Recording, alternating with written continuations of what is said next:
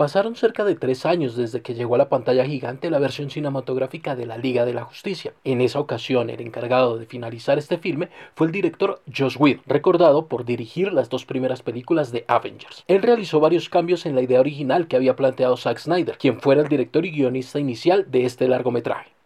Desde aquel octubre de 2017 empezaron a crecer los rumores de una edición realizada por Zack Snyder, conocida como el Snyder Cut.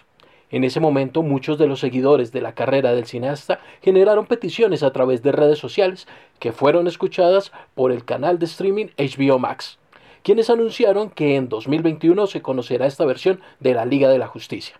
En total serán cuatro horas de la producción audiovisual que relatará una historia muy diferente a lo que ya se ha visto, pero con varias particularidades, como incluir a uno de esos villanos memorables del mundo de DC Comics, Darkseid puede ser una de las sorpresas que los fanáticos esperan ver en esta producción audiovisual. Cabe anotar que el corte final puede salir en cuatro o seis capítulos, eso está por definirse, que serían emitidos semanalmente por la plataforma de streaming.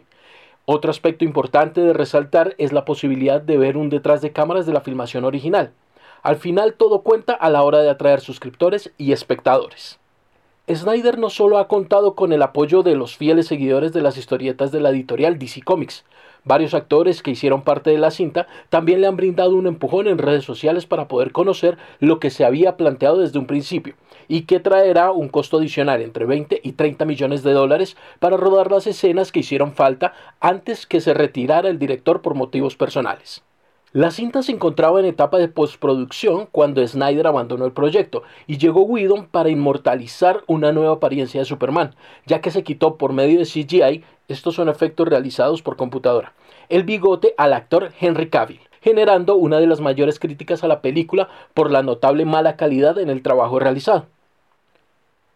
Fueron bastantes los cambios realizados y las escenas eliminadas por Whedon, por ejemplo, la aparición de Iris West, novia de Flash, quien es salvada por Barry Allen,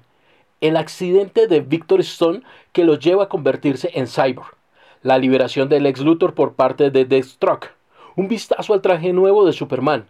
una escena postcréditos donde aparece Kilowog y Thomas Ren. Ellos son linternas verdes que visitan a Bruce Wayne. La aparición del detective marciano por primera vez en los cines. También se verían personajes como Ares y Zeus.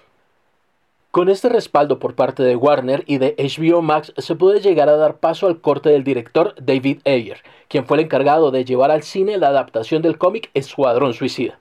Esta sería la oportunidad para unir en un solo hilo conductor algunas de las películas del universo extendido de DC Comics con la cinta de la Liga de la Justicia.